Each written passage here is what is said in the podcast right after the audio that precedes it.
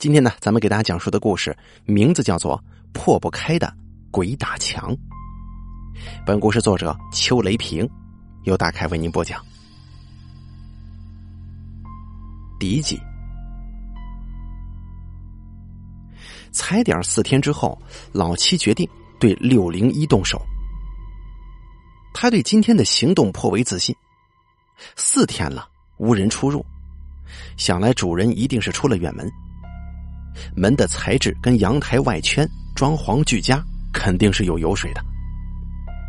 现在是凌晨三点钟，小区内静谧一片。由于这里是一片拆迁房的缘故，人都快搬完了，物业差到连门卫都没有。此等宝地被自己捷足先登，老七对自己的选址功力不由得得意起来。他把一枚壁虎样式的护符放到手心捏了捏。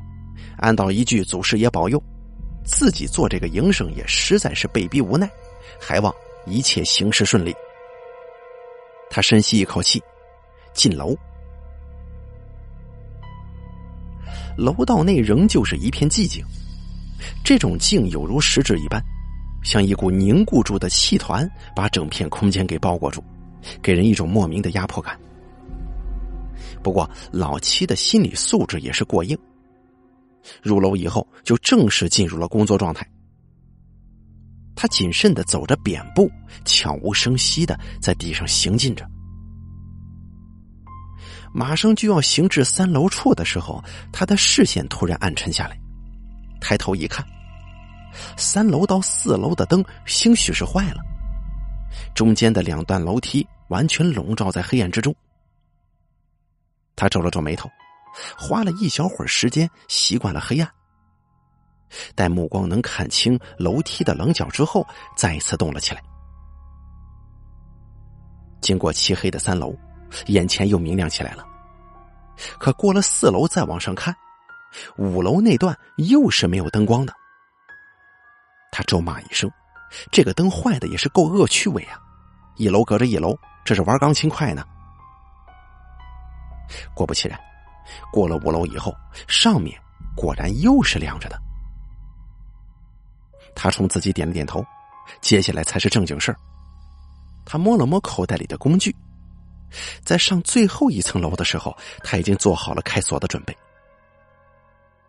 正当他从裤兜里摸出一串极细的钢丝条和弹簧状的金属，抬头正视起前方，视线堪堪高过最后一阶楼梯的时候。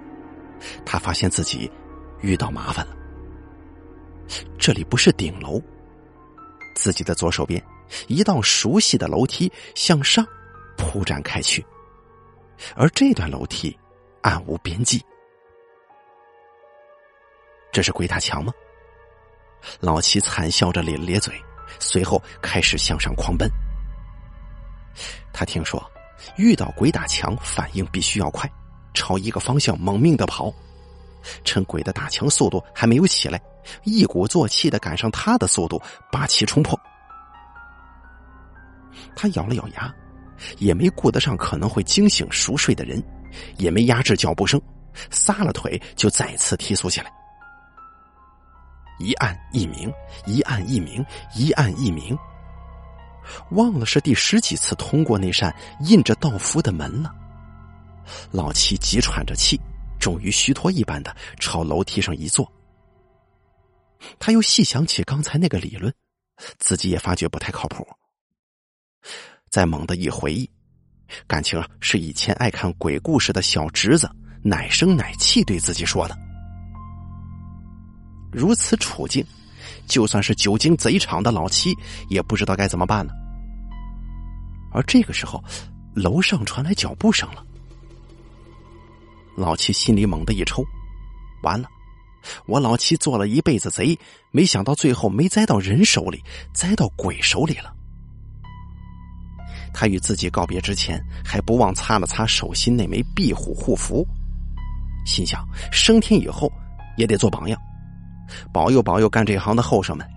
自己头顶的祖师爷貌似有点不太给力呀。哎，等等，这鬼。会打手电吗？老七瞪着眼睛看着一束手电光从上面扫了下来，然后皮鞋踩地的声音也渐渐清晰起来。随着一个光头从阴影当中走出，老七悬着的心霎时间放下了。兄弟，你这整的是哪一出啊？探出脑袋的光头朝老七的脸晃了晃手电，一脸狐疑的说：“这大半夜的，你四五楼跑上跑下，练折返跑呢？你这是？”我靠，这楼里原来还住人呢！刚才的样子全被看到了。见到活人的喜悦飞快的被压了下去，老七的脑子飞速运转起来。这光头是从楼上下来的，自己瞄准的六零一一定不住人，那么他就是六零二的住户。要知道，在贼界有几条铁则，首当其冲的一条就是绝不第二次偷盗。而自己这番已经暴露在目标邻居的视线之下，简而言之，自己眼中的这个肥窝已经没戏了，自己必须想个办法赶紧开溜。老七心里苦的要命，做这行真是鬼跟人都跟你过不去，这编个什么理由好呢？算了，还是实话实说吧。我我上六楼找我朋友，可可是，可是我碰到鬼打墙了。什么？鬼鬼打墙？老七做出了惊惧的表情，冲他点了点头。啥鸡巴玩意儿！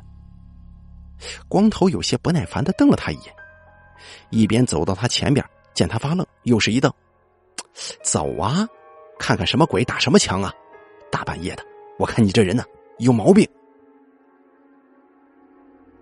可是走了四五圈下来，光头开始沉默了。见鬼打墙没有散去，老七反而有点庆幸。但是他冥冥之中忽然有一种更大的恐惧。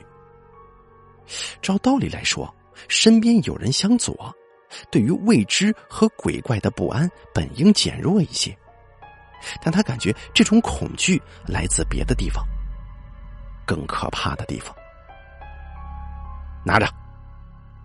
沉默的光头突然把手电递给他。老七借着手电，觉得光头整个人脏兮兮的，身上也有一股多日不洗澡的怪味儿。可是下一秒，他就没想那么多了。他看到光头顺便的那张脸，几乎抑制不住惊骇起来，瘫倒在地。那是一张愤怒到扭曲的脸，他根本想象不到一个人有多愤怒才会露出那种表情。光头开始咧嘴狂骂，说着许多老七根本听不懂的脏话。听得懂的话，骂的更是难听至极呀！他就这样对着空无一人的楼道嘶声狂吼，对空气发泄着自己的暴力，脸上青筋暴露，简直比鬼还可怕呀！老七在吼骂声当中突然有些恍惚了。然后就是有一种头晕晕的、天旋地转的感觉，空气当中仿佛有一团烟雾般的东西在逐渐消散。待他晃了晃脑袋，定睛一看的时候，上方的楼道再也不见了永无止境的楼梯，而是整个老楼的顶楼六楼。那个光头扭头看他，露出了有些歉意的表情。啊，我声音是大了点儿。我听说呀，遇到鬼打墙就要死命的去骂鬼，活人阳气足，只要声音够大，表情够凶，就能把鬼给骂退了。可老七仍旧对刚才那张狰狞的脸无法忘怀。他颤抖着手把手电递还给他，勉强露出一个笑脸，心里琢磨着。同样都是听说，怎么别人听说的就靠谱许多呢？但是那种愤怒跟震天的骂声，让老七许久仍处于恍惚和惊悸之中。倘若真的有鬼，能被他不同寻常的力气骂退，真是一点也不奇怪。这种事情也真是玄乎了。两个人上到六楼之后，光头皱着眉头感慨。突然像是想起了什么，说道：“你找你朋友六零一的。啊啊啊！对对对。老七突然想起还得解释这一茬，头又大了几分。你是他什么朋友啊？果不其然，光头闻言又露出了狐疑的表情。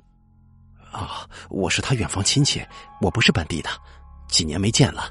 我这次过来，主要就是……哎，老七一边说一边露出窘迫的表情。他自认为自己的演技发挥的还可以。好，理解理解。可是呀，他已经离开济州了，说是要出趟远门，这下子你恐怕是白跑了。见光头那么容易就相信了自己的话，老七一边放下悬着的心，一边假装露出遗憾的表情。哎呀，兄弟，这楼出了这门子事儿，我都感觉有些邪乎。要不你来我家坐一会儿吧，咱们喝点酒压压惊。他奶奶的，看来我也得抓紧搬走了。哎呀，这么晚了，不不太方便呢。老七泪流满面。心想：你知不知道我是个小偷啊？没什么事你就赶紧放我跑吧！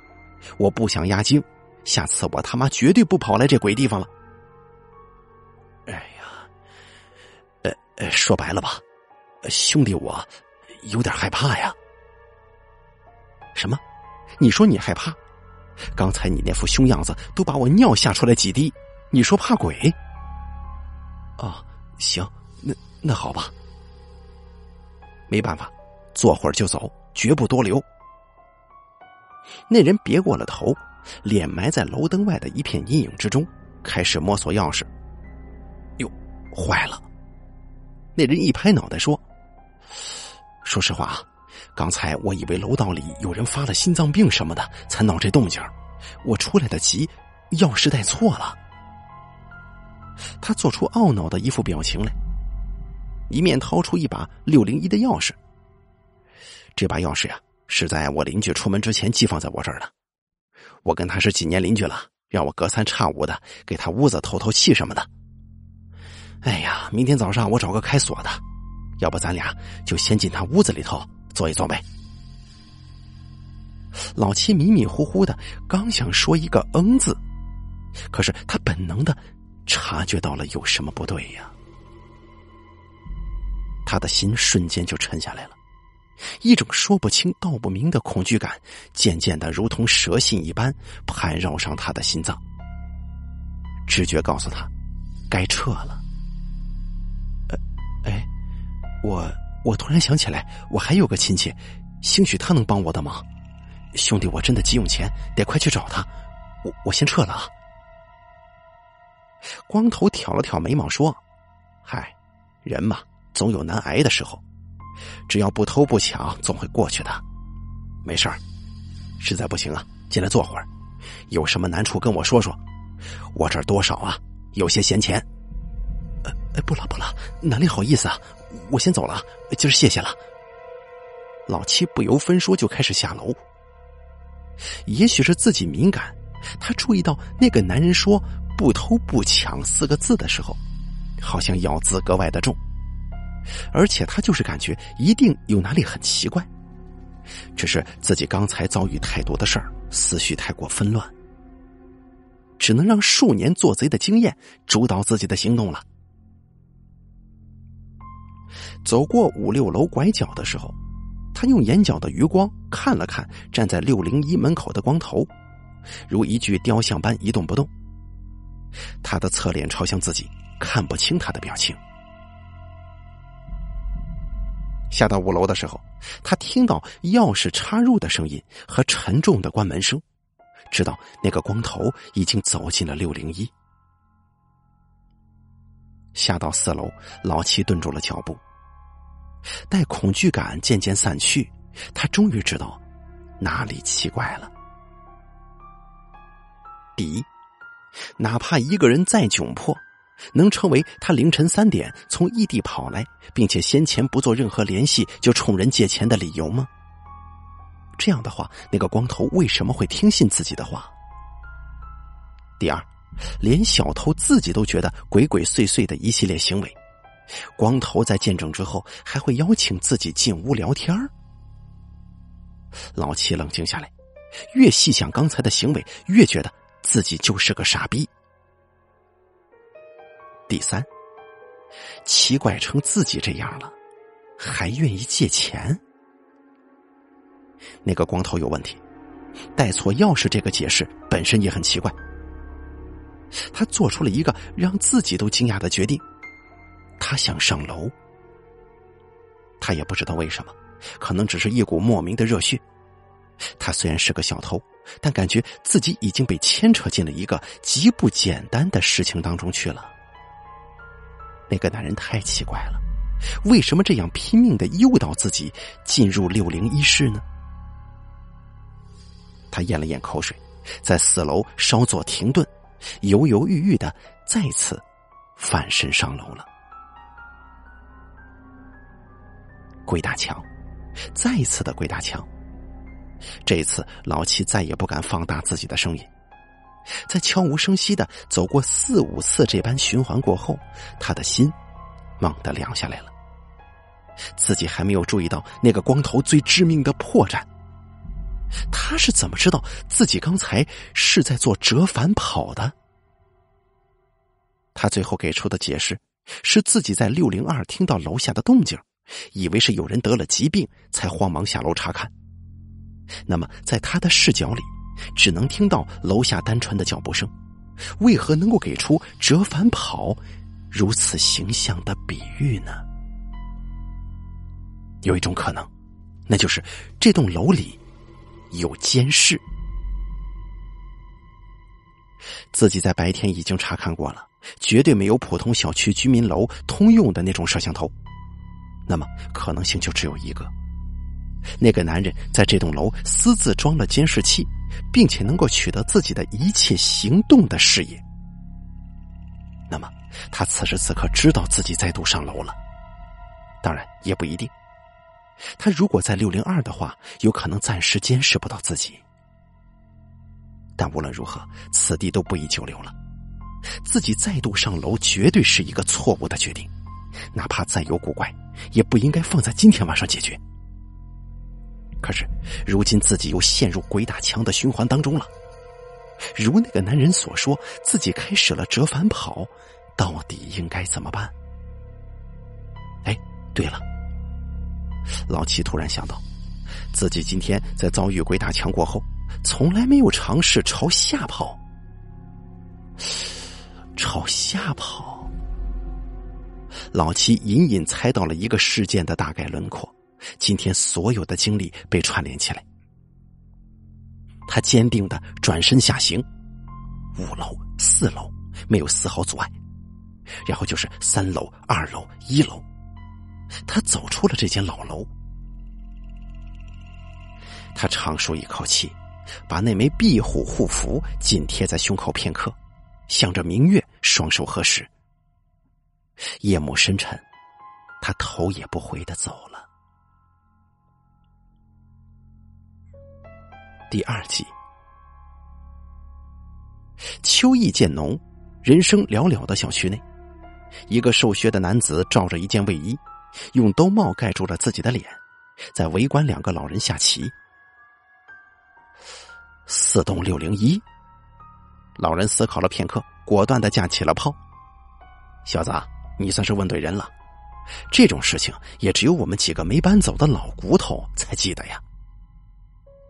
他对面的老人闻言，也止住了下落的棋子，陷入对往事的追思当中。哎呀，那家人确实是惨呐！老人操着一口苏北口音，悠悠开始讲述起来。老七扯了扯帽子，给两位老头点上了烟，在他们的转述当中，明白了事情的来龙去脉。六零一。那户人家起先是一家三口，但也不知道为什么特别招贼，一年里警察就来了三趟，都是入室行窃。我们这样又破又穷的小区，小偷就专门挑那些防盗窗比较贵的人家下手。人家警察都说了，贼真想撬你的窗，这东西根本没用。实在不行，别人还可以走门进来嘛。老人叹了口气，补充道：“老七心下一凛，这也确实是自己下手前的动机呀。那家人的防盗窗装的特别好，从阳台望去，可以隐约看到大房间里的吊灯，也是很吃价钱的。想必同行稍稍一打量，也能够得出跟自己一样的结论。那么，一间屋子确实在这个小区里是鹤立鸡群的存在，况且物业本身的情况也确实差。老人接着讲了下去，而表情也开始凝重起来。有一天，这家又进贼了，这次行窃的估摸是个新贼，下手不利落，还紧张，翻窗进去的时候闹了一些动静。就这么一点小动静。却把他们八岁的小女儿吵醒了。那小女儿直接跳了起来，就大声喊：“有贼！”那小偷一紧张，也不知道要跑，摸出把匕首就冲到床前。等他父母醒过来的时候，女儿的脖子已经被抹了。那最后就是彻头彻尾的悲剧了。他妈妈冲上去拼命，被小偷连扎了好几刀肚子。他爸爸醒得最慢，来不及拖住他。就这么一会儿功夫，自己的妻子、女儿全部死在了小偷的手上。他爸爸被激发了血性，赤手空拳就把那个小偷制住。后来好像是被刀扎进了胳膊。小偷冲劲儿过去以后，知道自己闹大了，甩脱了压住自己的那个男人，头也不回的就溜了。哎呀！这挺好的一家子人，那小女孩我天天见她放学回来，秀气的很，真是可惜了。老头说着说着也有点感伤，摇了摇头。那那后来呢？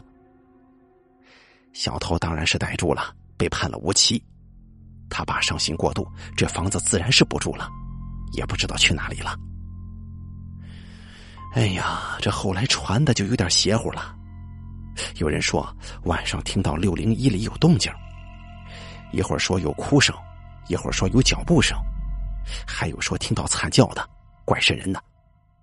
不过那会儿动迁的人多，没多久那栋楼里的人差不多就全搬走了，现在估计最多也就剩一家两家了，再过一个月就彻底搬干净了，到时候水电煤气全部都会停掉。那那老大爷。那栋楼的六零二住人吗？这我哪知道啊！反正那栋楼晦气呀，住在这儿的人都不怎么愿意靠近。老七点了点头，把整包中华烟都给了他们。这俩大爷看上去很满意，笑呵呵的对着年轻人道了谢，又不紧不慢的下起棋来。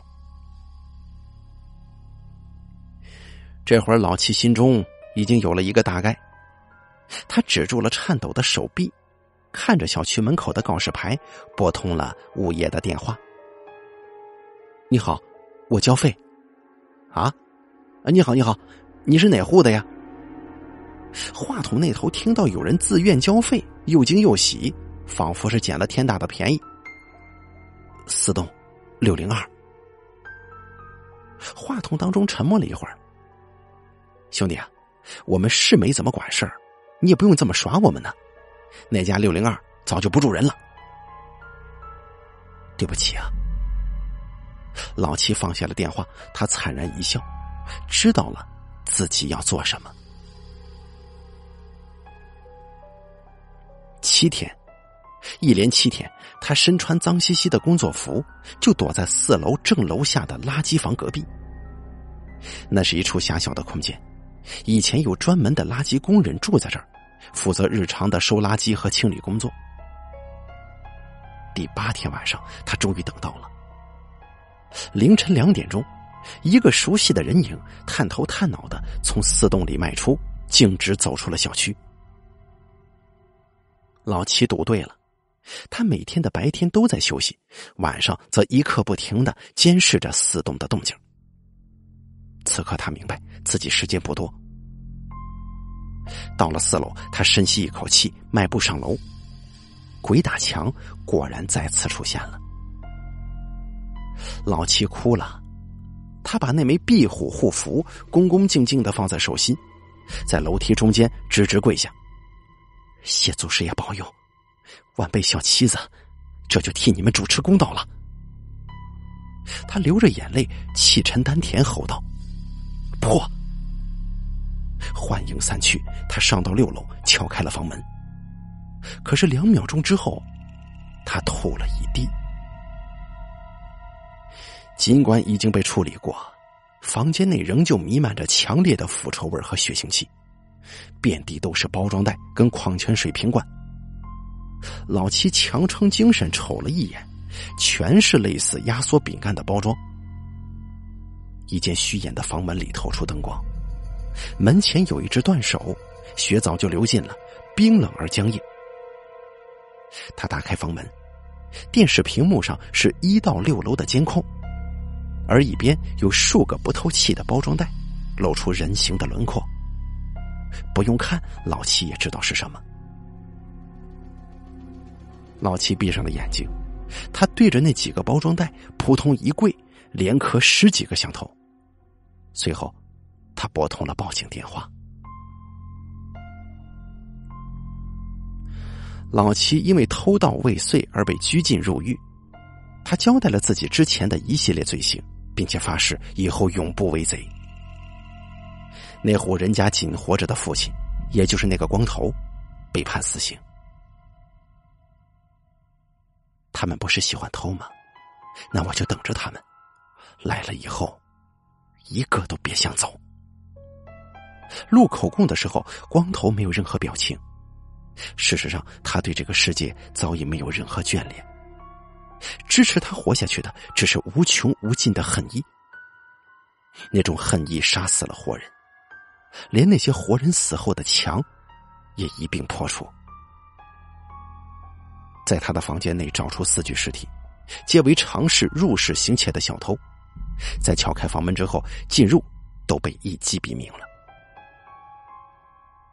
老七想了很久，其实祖师爷根本不存在。许多时候，默默在保佑你的，只是与你一样的陌生人。是鬼打墙也好，是自己梦游也罢，但他相信，冥冥之中有人希望自己不要走他们的老路。作为本案最大的功臣，在束手入狱之后，老七只提了一个要求：请帮我好好安葬他们的尸体，这样我出狱之后，好走到他们的墓前保证。我老七今后一定会规规矩矩的做个好人。好了，破不开的鬼打墙演播完毕，感谢您的收听。本故事作者邱雷平由大凯为您播讲。